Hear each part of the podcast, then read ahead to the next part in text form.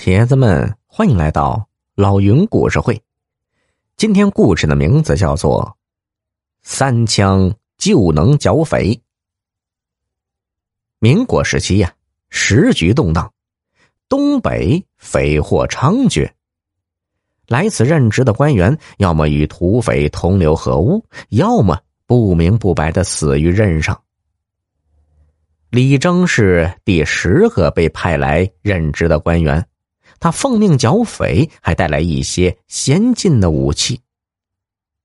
李征上任第一天，当地名流商贾在酒楼大摆宴席，为他接风洗尘，一直闹到半夜才散场。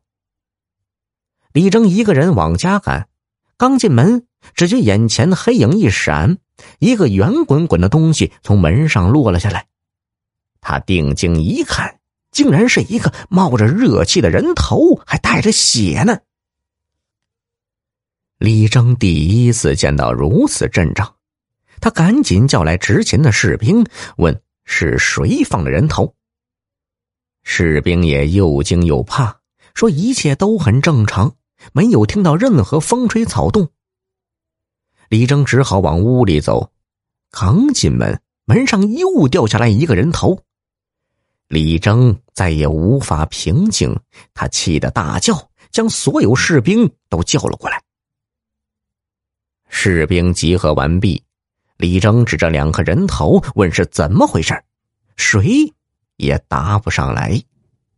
这时，队长张虎壮着胆子说：“大人，你初到此地，不明白这里的风俗啊。”李征一皱眉，反问道：“哼。”难道给新上任的县长送人头是这里的风俗吗？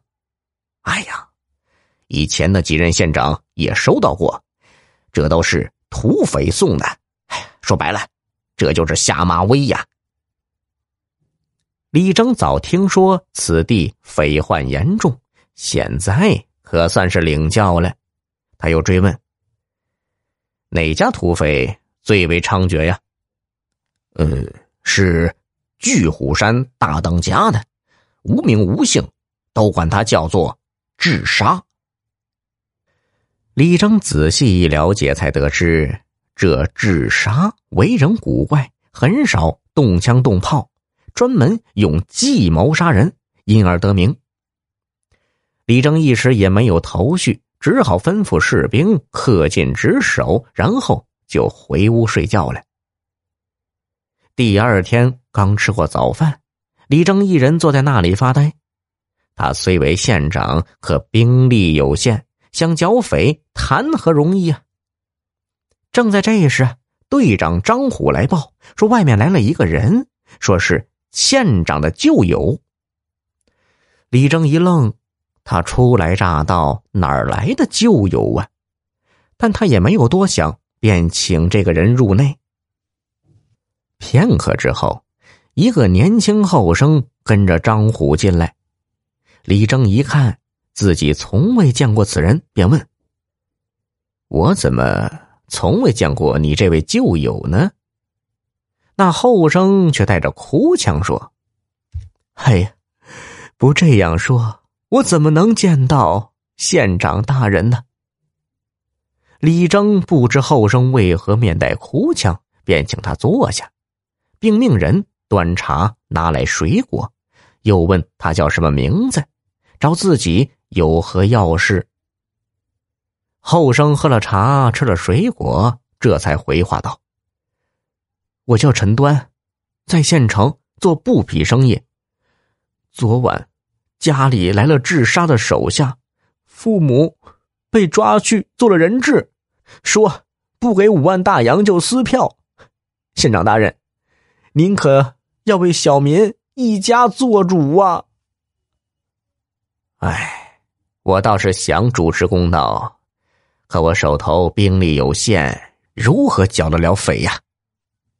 古人云：“擒贼先擒王。”只要把匪首治杀，捉拿归案，就算是除了匪患了。只要县长听我一言，定能手到擒来。李征心里正为昨晚的下马威憋气呢，听他如此说，便急忙凝神静听。陈端问道：“县长，可知匪首最喜欢什么？”“嗯，钱，女人。你说还有啥呀？”陈端却说：“钱和女人，他们也喜欢，不过最喜欢的还是武器呀。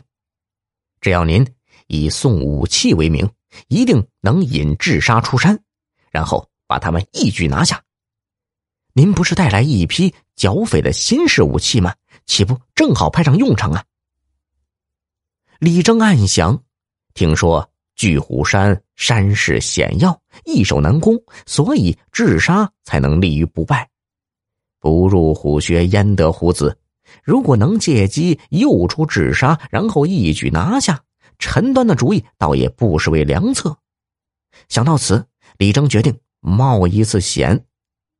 他叫来了张虎，做了安排，让他与土匪联络，以用武器换人质的条件诱。智杀下山，张虎呢战战兢兢，根本不敢去。陈端见状，便拿出一粒药丸塞进他的嘴里。这叫壮胆丸，吃下去胆子就大了。李征一愣，问是什么药？陈端见张虎吞下药丸，便笑着说：“毒药。不过你放心。”事成之后，我会帮你解毒的，死不了。